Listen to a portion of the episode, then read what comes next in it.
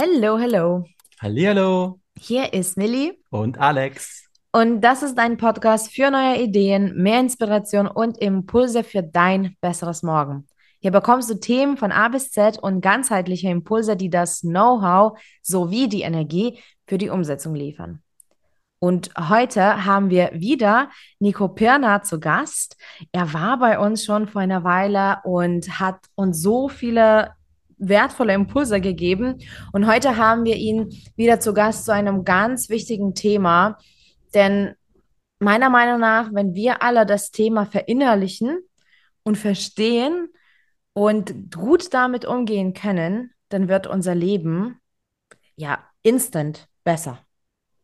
Aber ich verrate noch nichts. Erstmal sagen wir Hallo an Nico und dann gleich geht's los. Bleib dran, mach dir Notizen, wenn dich dieses Thema in, interessiert und de denk dran, dass du auch mit Nico die Folge über Qualität der Fragen schon mal dir anhören kannst. Das ist die 46. Folge. Wir verlinken das natürlich nochmal in den Show Notes.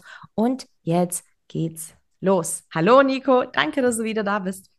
Hallo, ihr beiden. Danke, dass Hallo. ich wieder dabei sein darf.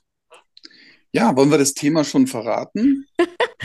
Ja, tatsächlich, wir ha ich habe jetzt das schon so angeteased.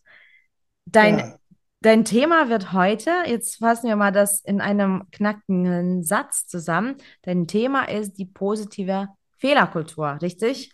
genau. Heute geht es darum, wie gehen wir speziell auch als Deutsche mit Fehlern um?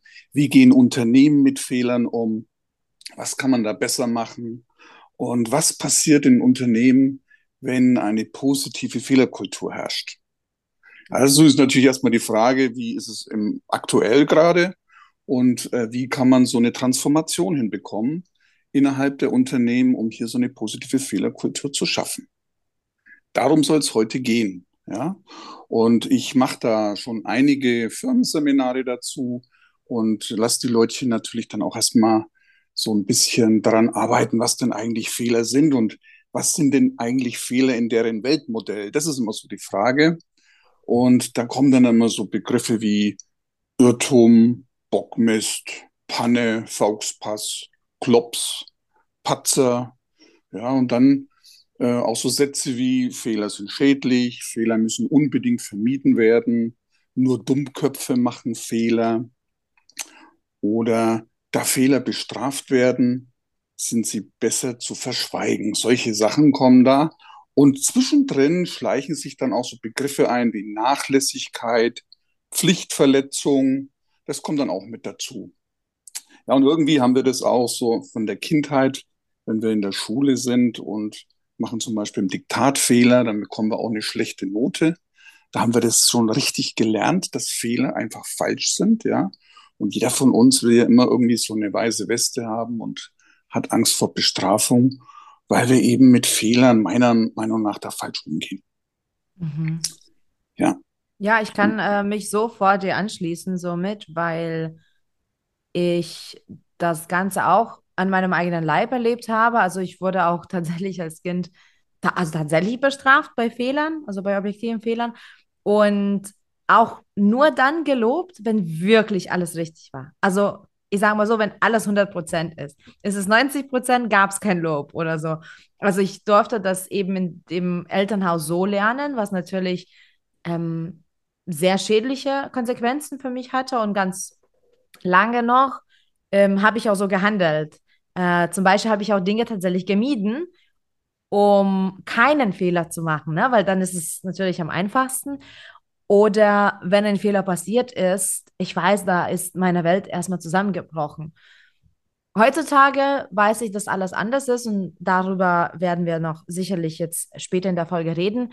Und ich liebe Fehler, schon mal vorab. Ich, ich bin total verliebt in Fehlern. Ich finde, das ist so eine coole Möglichkeit, überhaupt was ähm, draus zu ziehen und zu wachsen. Allerdings beobachte ich das tatsächlich so, also diese Worte, die du gesagt hast, die finde ich furchtbar, aber ich beobachte das noch sehr, ähm, vor allem in Unternehmen, tatsächlich. ja, das kenne ich auch. Also ich kenne wirklich Produktionsunternehmen, da wird in der Qualitätskontrolle geguckt, wenn das Produkt eben nicht den Standards entspricht, wer hat das gemacht? Und dann wird dieser Mitarbeiter bestraft. für diesen Fehler. Ich dachte echt, ich ähm, bin irgendwo im Mittelalter gelandet, als mhm. ich das gehört habe. Ähm, und ähm, ja, ich weiß auch von vielen Unternehmen, dass nach wie vor diese Kultur da eben herrscht. Und das hat mich dazu bewegt, das Ganze mal ein bisschen zu untersuchen. Ja, wir hatten ja vorhin so Begriffe gehört wie äh, Fauxpass, Fehltritt, Missgeschick, aber auch so Wörter wie Nachlässigkeit und Pflichtverletzung. Das taucht immer auf, wenn diese Leute über Fehler sprechen. Deshalb habe ich mir mal so die Definition von so einem Fehler mal gegoogelt. Und äh, ein Fehler ist laut Definition einfach nur die Abweichung von ist zu soll. Ja? Es ist ein nicht erwartetes Ereignis ja, und damit eine Störung im System. Das ist ein Fehler. Ja? Und das könnte man vielleicht jetzt mit äh, Schnitzer, Fehltritt ja, oder Rückschlag bezeichnen. Aber es gibt immer noch diese Wörter wie Pflichtverletzung und Nachlässigkeit. Ja, und da finde ich, ist diese große Unterscheidung, die wir machen müssen. Wir müssen unterscheiden zwischen einem Fehler, Fehler passieren, und du sagst es völlig richtig, Millie, es ist eine Rückmeldung, dass etwas nicht passt. Und deshalb liebe ich Fehler auch. Ja, weil wenn ich weiß, was nicht passt, kann ich es ja beseitigen. Ja, und es gibt noch dieses Fehlverhalten von Personen. Mhm. Ja, das heißt, wenn ich mich bewusst gegen irgendwelche Anweisungen entscheide und vielleicht irgendwelche Vorgaben missachte und das bewusst mache, dann ist es ein Fehlverhalten. Dann muss das auch sanktioniert werden.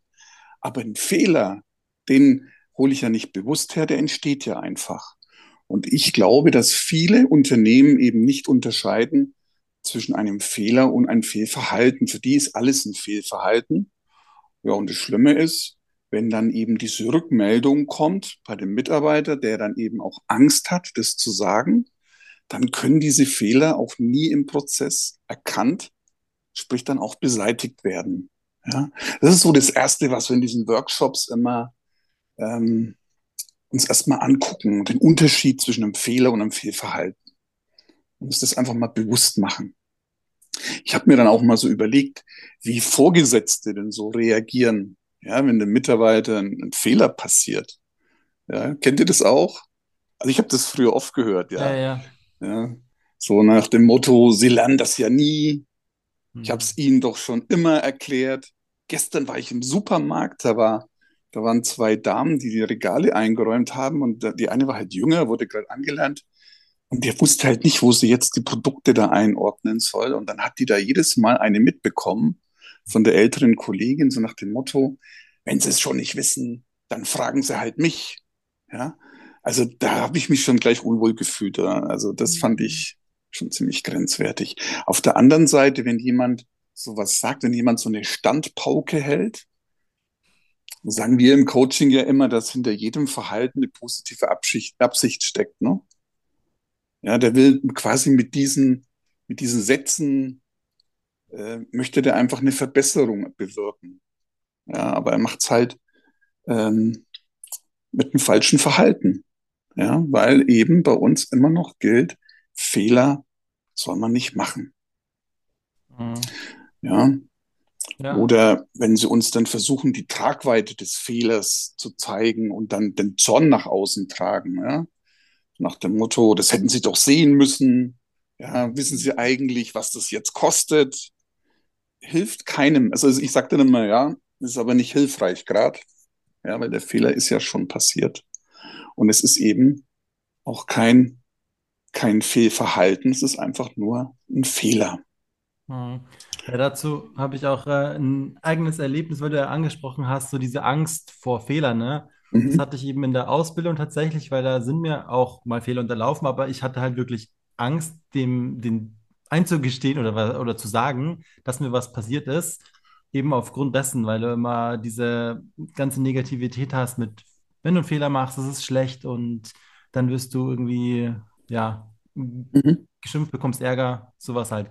Genau, und mittlerweile sehe ich es aber zum Glück auch anders. Das ist äh, eben ganz wichtig, dass, ähm, ja, wie gesagt, Fehler passieren einfach, wie du sagst. Und gerade in Unternehmen und so weiter ist das ganz normal, weil ich meine, wir sind einfach äh, Menschen, wenn du es eben nicht bewusst machst, und so passieren in der Regel die normalen Fehler, ähm, dann ist es völlig in Ordnung und dann darf man sich halt einfach angucken, okay, was ist denn da passiert und wo ist denn die Lösung? Ne? Wie kann man das dann ähm, beheben? Und das war in meinem letzten Job zum Glück der Fall. Da wurde das immer halt wirklich genau untersucht. Ne? Wie ist der Fehler Cool. zustande gekommen? Mhm. Eben gerade Qualitätskontrolle. Und das ist halt sehr wichtig.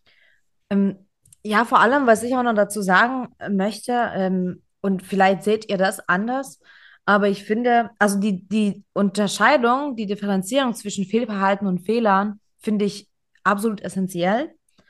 Mm, Aber was ich auch oft erlebe, ist, dass wenn jemandem ein Fehler passiert, dass wir das dieser Person sofort zuschreiben. Und tatsächlich ähm, auch durch das Unpack Your Mind, weil wir doch einige unterschiedliche Menschen an Bord haben, passieren eben, wenn man das so in dem Moment schnell betrachtet, oft Fehler Mhm. die aber gar nicht bei der Person liegen, sondern vielleicht habe ich das falsch angewiesen oder hat vielleicht Alex nicht genau die Infos gegeben oder vielleicht haben wir irgendeine Aufgabe jemandem gegeben und das wurde sogar tatsächlich quasi richtig erfüllt, was für uns aber ein Fehler war. Und dann haben wir recherchiert und zum Beispiel gab es die Option gar nicht. Ne? So bei, bei We Website-Bau oder irgendwelchen Grafiken erstellen oder so. Oder wir haben irgendwo was nicht aktualisiert, das wurde übernommen und so weiter und so fort. Und das wäre zum Beispiel für mich auch immer ähm, wichtig, im Umgang mit Fehlern äh, nicht gleich einer bestimmten Person sofort automatisch diesen Fehler zuzuschreiben, sondern erstmal zu, zu schauen, wie ist es denn entstanden? Und das ist auch okay. Und auch dadurch lernen wir ganz viel dazu, weil durch Fehler, die einfach, sage ich mal, auch so passieren, wie sie passieren, können wir eben sehen, wo waren jetzt die Baustellen oder wo haben wir ähm, etwas nicht gehabt oder gemacht oder wo war das einfach gar nicht möglich, es richtig zu machen. Also Fehler sind nicht gleich Fehler, finde ich. Ja, da sagst du was Richtiges. Ja, du hast im Prinzip da schon erkannt, dass man nicht nur an dem Symptom rumdoktert, sondern dass man nach der Ursache sucht. Ja, ja, wenn, wenn ein Mitarbeiter einschläft, dann kann es ja jetzt auch sein, dass der völlig überarbeitet ist. Ja. Ja, dass der, dass, dass einfach die Schicht zu stressig ist. Und da muss man sich auch mal selber hinterfragen. Ist es jetzt nicht, äh, oder er hat eine Nachlässigkeit gemacht, es, es kann ich, es ist der leichteste Weg, es der Person zuzuschreiben. Der schwierige Weg ist die Selbstreflexion. Ja, da komme ich dann auch drauf, weil ich habe natürlich wieder ein paar Fragen im Gepäck dazu. Es geht ja dann auch ums lösungsorientierte Denken. Mhm. Wenn ich sowas habe, dann muss ich ja auch richtig damit umgehen können. Ja, und äh, da greife ich gern mal vor, weil du, Mhm. du stellst dir ja dann die Frage auch, was können wir daraus lernen? Ja, genau. Ja, und das ist eine ganz, ganz wichtige Frage in dem Punkt, dass man das Ganze wirklich mal so selbst reflektiert. Ich habe auch diese Fehler, diese ganze Fehlerthematik mal mit den Kompetenzstufen verbunden. Es gibt ja diese vier Kompetenzstufen, wenn Menschen etwas lernen. Ja, also so, wenn man sagt, wir nehmen das Thema Autofahren, ja, wenn ich melde mich bei der Fahrschule an, dann freue ich mich erstmal, dass ich diesen Führerschein machen darf. Dann bin ich ja noch in dieser unbewussten Inkompetenz. Ich weiß nicht, was ich noch nicht weiß. Da mache ich auch noch keine Fehler. Wenn ich dann im Fahrzeug sitze und bemerke plötzlich, ups, ich muss im Spiegel schauen, ich muss in den nächsten Gang schalten und ich kriege diese Abläufe noch nicht hin, dann bin ich ja in der Kompetenzstufe 2, in der bewussten Inkompetenz. Dann weiß ich ja jetzt, was ich nicht weiß. Und jetzt wird's dann echt spannend, wenn ich dann in diese Kompetenzstufe 3 komme, in die bewusste Kompetenz, dann kann ich's hochkonzentriert. Hey, und das ist genau die Stufe, wo Menschen die wenigsten Fehler machen. Weil in der Kompetenzstufe 4, in der unbewussten Kompetenz, entstehen schon wieder Flüchtigkeitsfehler, weil ich ja aus dem FF schon irgendwie weiß, wie es geht, ja. Und ähm, deshalb ist die Kompetenzstufe 3 eine sehr interessante Kompetenzstufe. Du machst da die wenigsten Fehler und Piloten, wenn die vor dem Start ihre Checklisten durchgehen, natürlich können die diese Checklisten ja auswendig. Aber die gehen bewusst zurück in die Kompetenzstufe 3, lesen sich das Ganze vor und machen das mit der bewussten Kompetenz, um eben hier auch Fehler zu vermeiden. Das finde ich total spannend. Wenn man diese beiden Themen so ein bisschen verbindet. Mhm. Ja, und was mir halt auch sehr oft auffällt in den Unternehmen, wenn ein neuer Mitarbeiter dann anfängt und ist in der Kompetenzstufe 2, ja, ähm, und der Chef dann den Kollegen, der schon seit 20 Jahren dabei ist und sich in der Kompetenzstufe 4 suhlt, den dann fragt, wie ist denn dieser neue Kollege? Und er sagt, ja, der ist total langsam, der begreift doch überhaupt nichts, das dauert ja ewig. Dann ähm, gucken die immer so ein bisschen herab auf die Leutchen, die es erstmal lernen müssen. Deshalb finde ich auch zu diesen zu dieser positiven Fehlerkultur, da gehört auch ein bisschen dieses Kompetenzstufendenken, ja, damit man auch weiß, dass Leute auch eine bestimmte Zeit brauchen, um die Erfahrung dann auch zu haben. Ja, mhm. ja also absolut ähm, wichtig, weil wenn du irgendwo neu anfängst, äh, du kannst es erstmal nicht, ne? Das ist äh, ganz klar, dass man das wirklich mal ähm, bewusst sich anschauen darf. Äh, wo befindet der sich, welchen Stand hat der Mitarbeiter? mhm. dass du dann so richtig vorgehen kannst und den auch einarbeiten kannst. Das ist, äh, da ist mir noch jetzt ein Beispiel eingefallen, was ich äh, tatsächlich bei uns auf der Arbeit hatte, in der Produktion. Das war so, dass es, äh, wir viele Leiharbeiter hatten und ein, der schon zu 20 Jahre in der Produktion war, der hat einem Leiharbeiter das beigebracht. So, da war noch alles ganz okay, ne? Es lief dann noch. Dann hat aber der Leiharbeiter, der das gelernt hat, das dem nächsten Leiharbeiter beigebracht. Und so ging die Kette weiter. Und irgendwann ist dann eine komplette Katastrophe entstanden. Und das ist wiederum was, wo ich glaube, äh, man darauf schauen soll, dass es ein qualifizierter Mensch ist, Mitarbeiter, der eben auch noch in, am besten in der äh, bewussten Kompetenz ist, was er macht noch und das dann weitervermittelt. Weil sonst natürlich schleichen sich umso mehr Fehler ein. Ja, da sagst du was. Ja, das finde ich auch total spannend, was du da sagst. Weil dieser, dieser Mitarbeiter, der seit 20 Jahren da ist, der hat ja die Erfahrung. Und wenn wir uns das angucken, was ist denn eigentlich Erfahrung? Erfahrung ist ja nichts anderes wie eine gewisse Anzahl falscher Entscheidungen. Ja. Absolut. Also der hat ja, schon so Lösungen. viele Fehler gemacht. Genau, genau. die Lösungen draus. Mhm. Ja, und deshalb hat er das auch drauf und kann mhm. das auch entsprechend erklären. Aber wenn der andere da in der Kompetenzstufe 2 da sich gerade tummelt und versucht, es den anderen zu erklären, das ist zum Scheitern verurteilt. Das sehe ich auch so. Aber das ist echt ein cooles Beispiel auch. Mhm. Ja, Finde ich, ich echt spannend. Ja. Wie passiert das jetzt, der Switch, jetzt sage ich mal, in einem Unternehmen, vor, vor allem, wo diese positive Fehlerkultur noch vielleicht gar keinen guten Ruf hat.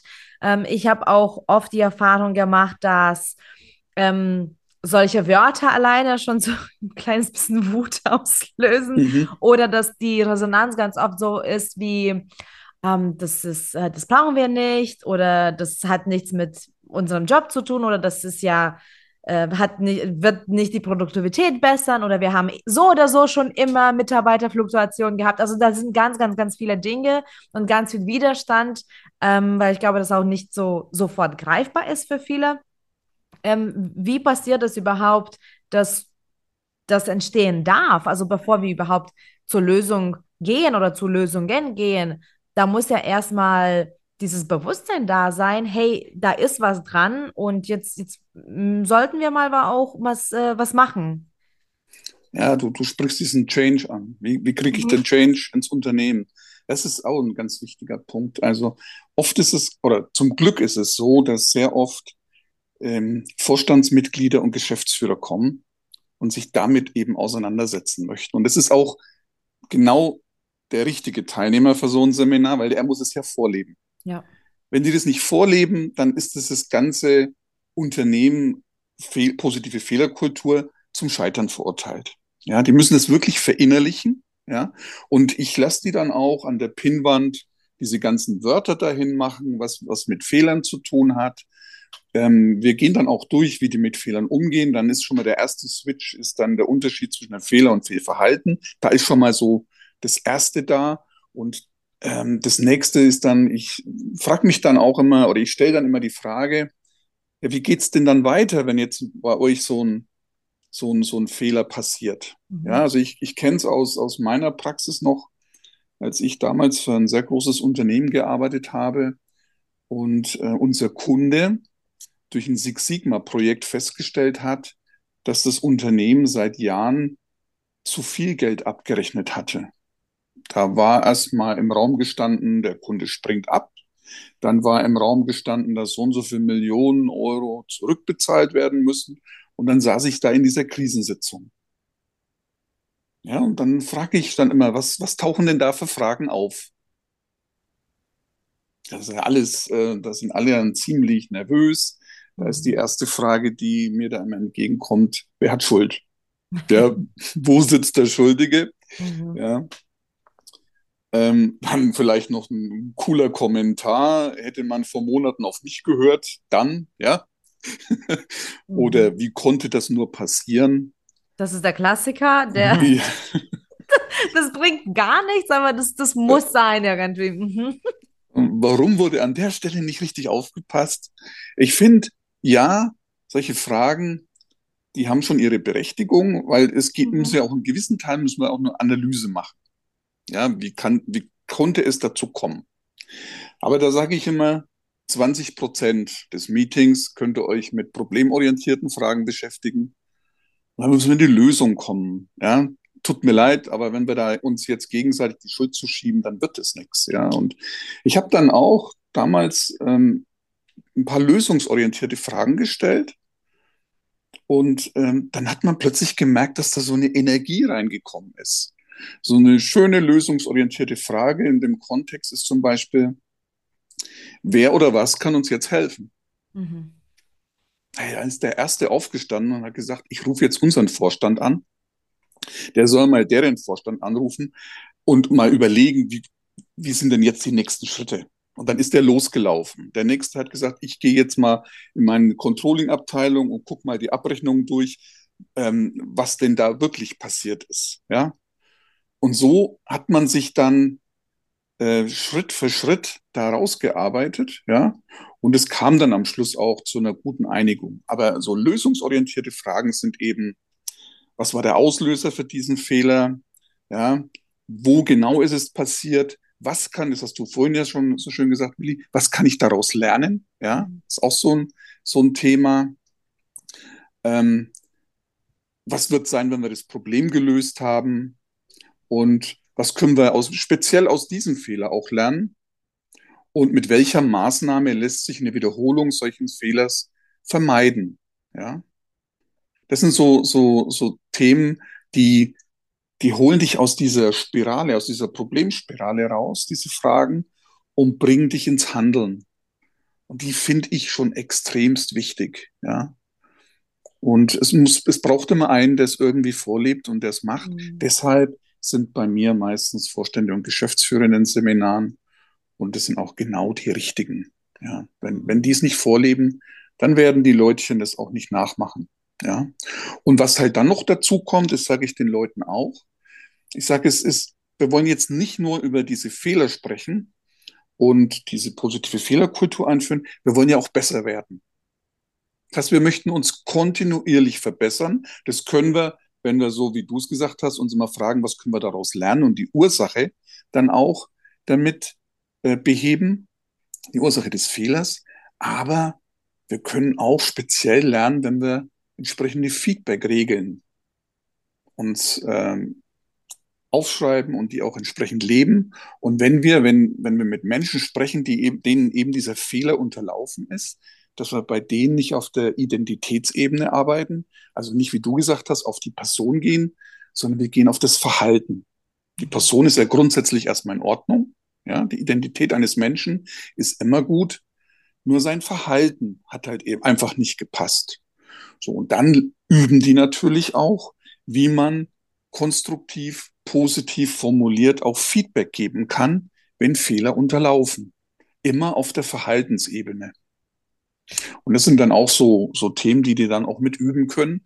Und wenn man sich dann vorstellt, dann hat das so eine Dynamik, ja, man verbessert sich kontinuierlich, weil ich ja auf mein Verhalten auch immer wieder eine Rückmeldung bekomme. Wertschätzend ist immer ganz wichtig, ja, weil Feedback soll ja eigentlich auch ein Geschenk sein. Mhm. Ja. ja, und ähm, Nico, du sagst etwas ganz, ganz Wichtiges. Ähm, das will ich jetzt auch nochmal ganz, ganz dolle betonen. In so einer Situation, wenn Fehler passierend sind, äh, die sind schon passiert. Fakt 1, also, ne? Und Fakt 2, das Ziel ist es jetzt, das zu beheben. Und zwar im Sinne von, wir wollen jetzt besser werden. Also wir wollen jetzt einen Schritt weitergehen. Wir wollen quasi das meiden können. Also wir, wir müssen ja auch verstehen, was passiert ist. Und ich glaube, das ist ganz wichtig, dass man zum Ziel hin arbeitet, als dass man jetzt den Fehler äh, sich kaputt redet und auseinander nimmt und wie du schon sagst, äh, sucht, wer und was und weshalb jetzt schuldig war. Also in diesem negativen Sinne so, ne? Also nicht analytisch, sondern einfach mal die Finger mal zeigen und, ähm, und wenn man mit dieser aggressiven Energie weiter diskutiert, dann dreht man sich nur noch im Kreis und das eigentliche Ziel wird dann auch nicht erreicht, weil man arbeitet sich gar nicht dahin. Man dreht sich im Kreis. Das ist ja. äh, auch höchst gefährlich, finde ich. Und ich meine, ich bin auch Unternehmerin und ich äh, mache permanent Fehler. ist auch in Ordnung. Das ist ja mein Prozess. Und meine Mitarbeiter machen Fehler und mein Team macht, macht Fehler. Also jeder, aller von uns machen Fehler. Ist auch vollkommen erlaubt. ähm, aber ich als Unternehmerin, ich würde mir permanent an die Haare greifen, an den Kopf greifen, wenn nach jedem Fehler ein Riesen-Meeting veranstaltet wird, um den Fehler erstmal schlecht zu reden. Ähm, mhm. Ich bin immer daran interessiert, dann, dann weiterzumachen, besser zu werden, Lösungen zu haben. Ja, das ist was ganz Wichtiges. Also zuerst mal muss derjenige, der, dem dieser Fehler auffällt, der muss den melden. Das, da, muss er, da muss er einfach auch die, ähm, den Platz haben, das Umfeld haben, um einfach auch mal über Fehler sprechen zu können. Ja, das mir passiert, damit man auch an der Ursache arbeiten kann. Ja, und ähm, in Unternehmen, so sehe ich das auch immer, in denen eben Fehler totgeschwiegen werden, weil Angst vor Sanktionen da ist, da ist ja die Risikobereitschaft dieser Mitarbeiter fast null. Ja, und eine ganz geringe Risikobereitschaft von Mitarbeitern heißt im Umkehrschluss auch keine Innovation, mhm. weil keiner was Neues ausprobiert, aus Angst, Fehler zu machen und dann sanktioniert zu werden. Furchtbar. Also ist eine, ist eine positive Fehlerkultur irgendwie auch eine Innovationsmaschine fürs Unternehmen. Das kann einen richtig pushen.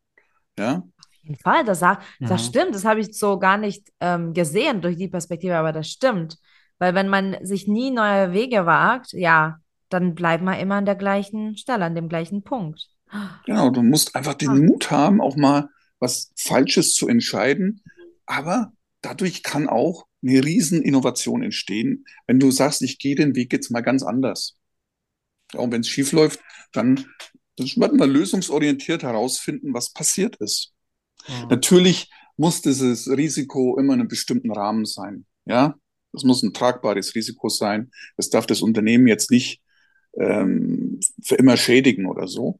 Aber wenn das in diesem Rahmen bleibt, dann kann das eine echt coole Sache sein, was neue Innovationen betrifft. Ja, Mega spannend. ja das stimmt. Was ja. mich jetzt aber noch interessiert, tatsächlich aus deiner Erfahrung, ähm, wo siehst du die größte Ursache tatsächlich in Unternehmen, wo Fehler entstehen? Äh, da gibt es tatsächlich, äh, als wenn es abgesprochen wäre, ja, da gibt es echt eine Untersuchung dafür, ja, wo die meisten Fehler im Unternehmen entstehen. Das ist eigentlich auch ganz witzig. Und zwar ähm, hat man sich das mal angeguckt. Äh, zu 15 Prozent sind Umweltfaktoren die Fehlerquelle. Zu 20 Prozent sind es technische Faktoren und tatsächlich 65 Prozent menschliche Faktoren. Mhm. Oha. Also es liegt meistens an uns, ja, wenn da Fehler entstehen, weil wir eben keine Maschinen sind. Ja. ja. Aber wie gesagt, es kann daraus was Wundervolles entstehen super neue Idee, ein tolles neues Konzept, wenn ich es zulasse. Mhm. Ja. ja. weil also die Erfahrung, die ich auch gemacht habe, tatsächlich, das war echt, es kommt mir gerade ein richtig perfektes Beispiel, wo ich in der Arbeit war, wo ich eine Schatztruhe an Beispielen heute. Ja, genau. Und zwar tatsächlich, also das ist aber nicht nur in dem Unternehmen, das glaube ich, also das höre ich wirklich fast überall, ist die Kommunikation tatsächlich. Da mhm. scheitert es nämlich oft daran, weil das habe ich bei uns halt gemerkt, da sind so viele Ketten aneinander geschaltet und die Endkette hat halt null Plan von der allerersten Kette, wo es eigentlich losgeht. Und dann wird zwischendrin immer irgendwas gemurkst. Also da, bei uns war es halt so, es kommt, es kam ein Produkt ins Labor und es gibt halt bestimmte Fristen, wann sowas fertig sein musste.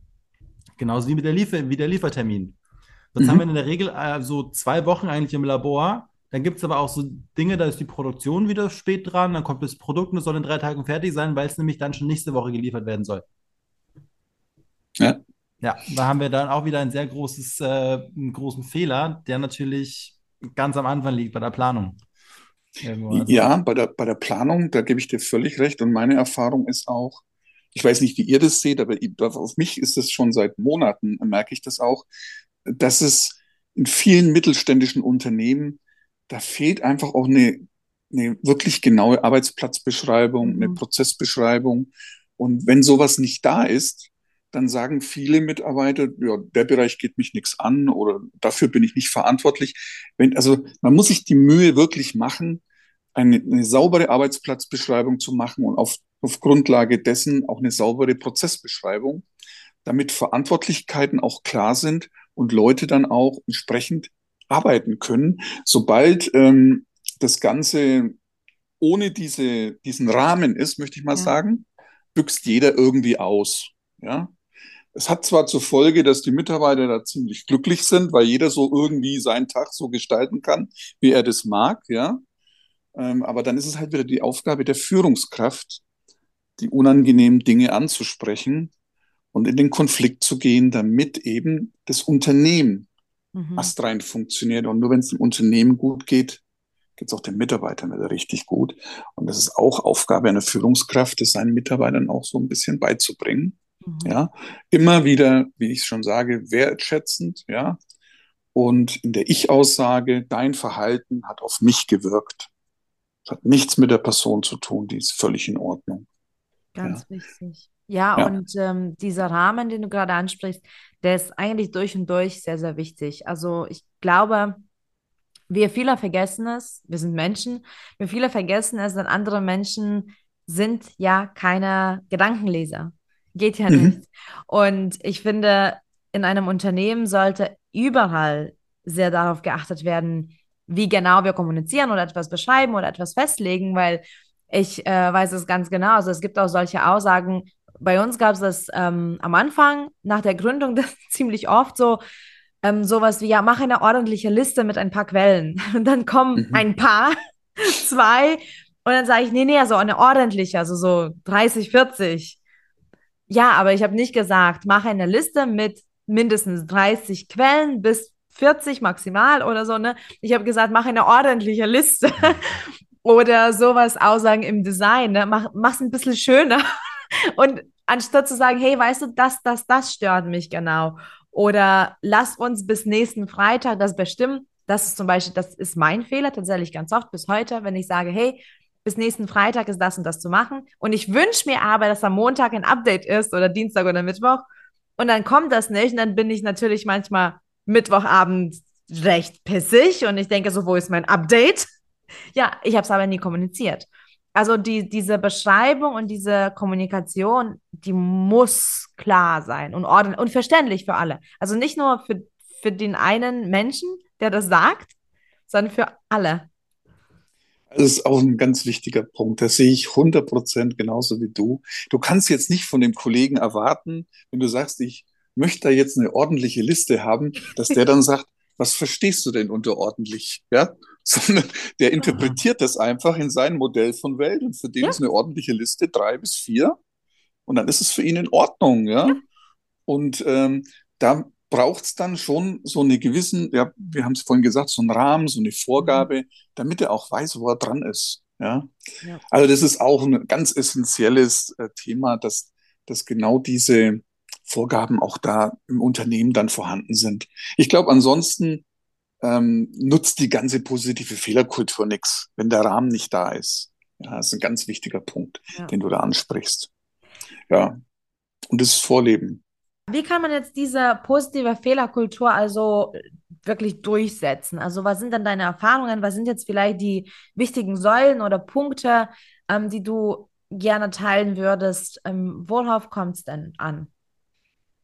Ja, also ähm, es gibt so diese Do's und Don'ts, ja, im Umgang Mhm. mit Fehlern, ja. Also das, also, also ich würde dann erstmal ähm, ins Unternehmen reingehen und würde jetzt gemeinsam mit diesen Menschen bearbeiten ja, und erarbeiten und daraus dann auch so eine gewisse Leitlinie erstellen, die auch überall im Unternehmen ist. Wichtig ist aber, dass das von den Menschen selbst kommt. Wenn du da so eine mhm. Top-Down-Mentalität reinhaust und sagst, so, das machen wir jetzt, dann wird es keiner machen. Warum wird es keiner machen? Weil die, der, der wichtigste Grundsatz unseres Gehirns ist Energiesparen, ja, und Veränderung mag keiner. Deshalb ähm, muss da erstmal in diesem Umfeld gemeinsam was erarbeitet werden, sodass auch jeder das Gefühl hat, okay, das kommt von uns und das ist gut und da stehe ich voll hinter, dann kann ich es auch machen. Ja. Erst, also, wie gesagt, wir würden es mit denen erarbeiten und da wärst du das erste, ähm, ein Fehler ist passiert, ja. Früher haben wir den vielleicht ignoriert. Heute geht es darum, Fehler zu erkennen. Das ist das Erste. Wollen wir die Person kritisieren, die den Fehler gemacht hat? Oder wollen wir ihr nach den Feedback-Regeln einfach mitteilen, was an dem Verhalten nicht gepasst hat? Wenn wir nochmal auf die Statistik gucken, dass eben 65 Prozent Fehler eben menschlich sind, aber so mit der Person auch sprechen. Aber da bitte erstmal lösungsorientiert an das Thema rein, äh, Feedback erstmal wertschätzend und anschließend dann auch lösungsorientiert an das Thema rangehen, ähm, wie du es vorhin auch gesagt hast, Milli, die Ursache finden und jetzt nicht sagen, äh, du bist schlecht, du hast einen Fehler gemacht oder gar den Fehler vertuschen. Ja, das ist ja, das ist immer so das Schlimmste und ich weiß gar nicht, wie viel Geld das das kostet. Ja, wenn, was es im Jahr in der Industrie kostet, wenn Fehler vertuscht werden. Hm. Ja, und dann kommt etwas, ähm, was auf beiden Seiten ähm, gilt. Wir brauchen einen neuen Versuch. Klar, ja, müssen das Ganze ja erstmal an der Ursache packen, wir müssen es beseitigen und dann müssen wir einen neuen Versuch starten. Dann ist es auch ganz wichtig, dass eben diese Kommunikation untereinander, ja, die die Geschäftsführung vorleben muss. Und ich weiß, dass das funktioniert, weil ich es schon erlebt habe, ja, dass wenn der Chef wertschätzend miteinander mit den Mitarbeitern umgeht, dass sich das einfach überträgt. Es gibt ja diesen alten Spruch, der Fisch stinkt immer am Kopf zuerst und der gilt hier einfach. Ja, auch, und das habe ich auch schon gemerkt, wenn im Unternehmen eine sehr geringschätzende Kommunikation herrscht, dann ist der Ton innerhalb der, der Mitarbeiter und Kollegen, der ist dann genauso rau. Und es ist ein sehr, sehr, also für mich, also so ein toxisches Arbeitsklima, das mag ich überhaupt nicht. Ja, und ähm, ein weiter so, das darf es eben nicht geben bei Fehlern, sondern wir müssen dann schauen, was wir daraus lernen können. So, und das muss vorgelebt werden und es wird mit Zeit dauern. Veränderung geht nicht so schnell. Und äh, ihr wisst das selber aus dem Coaching. Äh, nach einer Stunde ändert der Mensch sein Verhalten nicht, sondern es ist ein Prozess, der über einige Zeit begleitet werden muss. Aber echt, es lohnt sich doch, da zu investieren, wenn ich dafür bessere Prozesse bekommen, wenn ich dadurch Innovation bekomme, weil die Mitarbeiter risikofreudiger sind, ja, und wenn ich dazu noch mehr Spaß habe, weil der Laden läuft, weil die Mitarbeiter motiviert sind. Es ist so eine Schleife, die einfach nur Win-Win ist, ja. Ja, und äh, jetzt bezogen auch auf die Mitarbeiter und die ganzen Mitmenschen dort, egal in welchem Unternehmen. Wir reden so oft heutzutage von Work-Life-Balance und ich meine, der Begriff ist, ist berechtigt. Ich glaube, der ist auch sehr griffig. Man kann ihn gut sich vorstellen. Ich finde aber, der Begriff ist auch irrtümlich, weil ähm, die Arbeit endet in der Regel nicht, auch wenn du durch die Tür wieder gehst, vor allem bei Selbstständigen sowieso nicht, das ist ja immer, und das Leben vor allem, vor allem das, das Leben endet ja auch nicht, sobald du mit der Arbeit anfängst. Also das ist alles eigentlich ineinander verflochten und integriert. Und ich finde, weil, wie du schon sagst, nach einer Stunde verändern wir uns nicht. Und sowas wie positive Fehlerkultur, das ist so ein Verhaltensprozess, das muss nicht nur verinnerlicht werden, also nicht nur verstanden, so rum, und dann noch verinnerlicht, sondern auch immer wieder wiederholt werden. Und das dauert.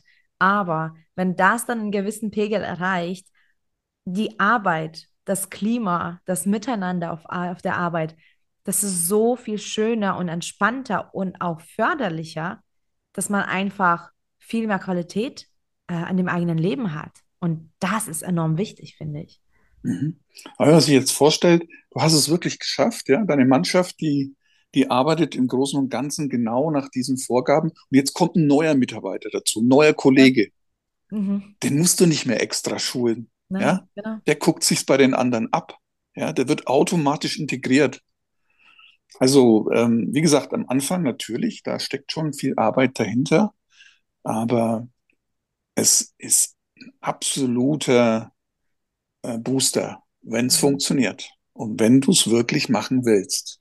Deshalb äh, biete ich das auch sehr oft an und es wird jetzt auch immer mehr angenommen, positive Fehlerkultur. Und ich werde da nicht aufgeben, mantramäßig genau das immer wieder zu sagen, weil es einfach eine tolle Sache ist, wenn es funktioniert. Ja. Und so viele große Gefahren sehe ich da jetzt auch nicht, dass es nicht funktioniert. Klar gibt es da immer wieder Widerstände. Es gibt in Führungsebenen Manager, die ihren Zustand, so wie er ist, einfach bewahren möchten. Ja, und dann muss man halt gucken, inwieweit kann man diese Leute abholen. Ja, die haben ja auch wieder in ihrem Verhalten eine positive Absicht für ihr System. Muss man nur erkennen, da bin ich mir sogar sehr sicher, dass man die Leute auch mit abholen kann und integrieren kann in diesen Prozess. Wichtig ist halt, dass man es gemeinsam macht. Mhm. Ja. Auf jeden Fall. Also es kommt immer auf das Gemeinsame. Mhm. Ja, danke, Nico. Das ist genial. Ich hoffe einfach, dass diese Folge, wie viele Menschen haben wir auf der Welt? Jetzt acht Milliarden? Also, dass sie acht Milliarden Mal angehört wird. Nein, Spaß beiseite, aber ich, ich hoffe einfach, dass genau diese positive Fehlerkultur sich immer mehr verbreitet, dass das muss, darf, soll mehr ins Licht gerückt werden. Und deswegen danke, dass du dich so dafür einsetzt. Und äh, wie du schon sagst, du gibst nicht auf. Und äh, das finde ich grandios. Wir brauchen Menschen, die ähm, dort auch anfangen. Denn äh, es, ja, es kann ja nicht nur Privatcoachings geben. Äh, Im Unternehmen passiert einfach auch so ein Riesenstück vom Leben. Und umso schöner ist es, wenn auch überall alles gut funktioniert. So schön gesagt, bringt mich gerade auf so eine neue Idee. Ja, neben dem Betriebsratsbüro das Büro vom positiven Fehlerkulturbeauftragten. Ja. Oh ja, jetzt, yes. jetzt haben wir alle hier äh, als Premiere gehört. Es ist bei Unpack Your Mind mit Nico Pirne entstanden. Fände ich tatsächlich auf Anhieb total äh, sinnvoll. Also nicht mhm. nur, dass ich das gut mhm. und schön und toll finde, es ist tatsächlich sehr sinnvoll für jede Firma, glaube ich. Egal wie klein, Absolut. weil ne, es gibt manche Strukturen, wo man sagt, ja, unter 50 oder unter 20 Mitarbeitern, hm, aber das, das ist eigentlich für jede Größe wichtig. Ja. Ja, danke dir, Nico. Sehr, sehr gerne. Wunderbar mit dir, wie gewohnt. ja, und jetzt an die Zuhörer äh, gerichtet. Schau dir mal ähm, in die Show Notes rein, da verlinken wir Nico wieder. Connecte dich gerne mit ihm. Vielleicht bist du genau an der Stelle, wo du sagst, ey, das klingt auch für dich ganz gut und passend. Dann umso wichtiger ist es, dass du Nico kontaktierst. Du kannst dich auch natürlich mit uns auf Instagram connecten unter unpackyourmind.de oder direkt auf unsere schauen, auf unsere Seite schauen. Die klingt eben genauso. Und danke fürs Dabeisein. Wir freuen uns, dir neue Impulse zu geben für dein besseres Morgen. Und denk dran, positive Fehlerkultur, da ist was dran, das ist wichtig. Und da gibt es ganz viele Vorteile, weil man diese auch verinnerlicht und umsetzt. Also, lass uns gemeinsam wachsen und so die Welt verbessern. Danke und bis bald.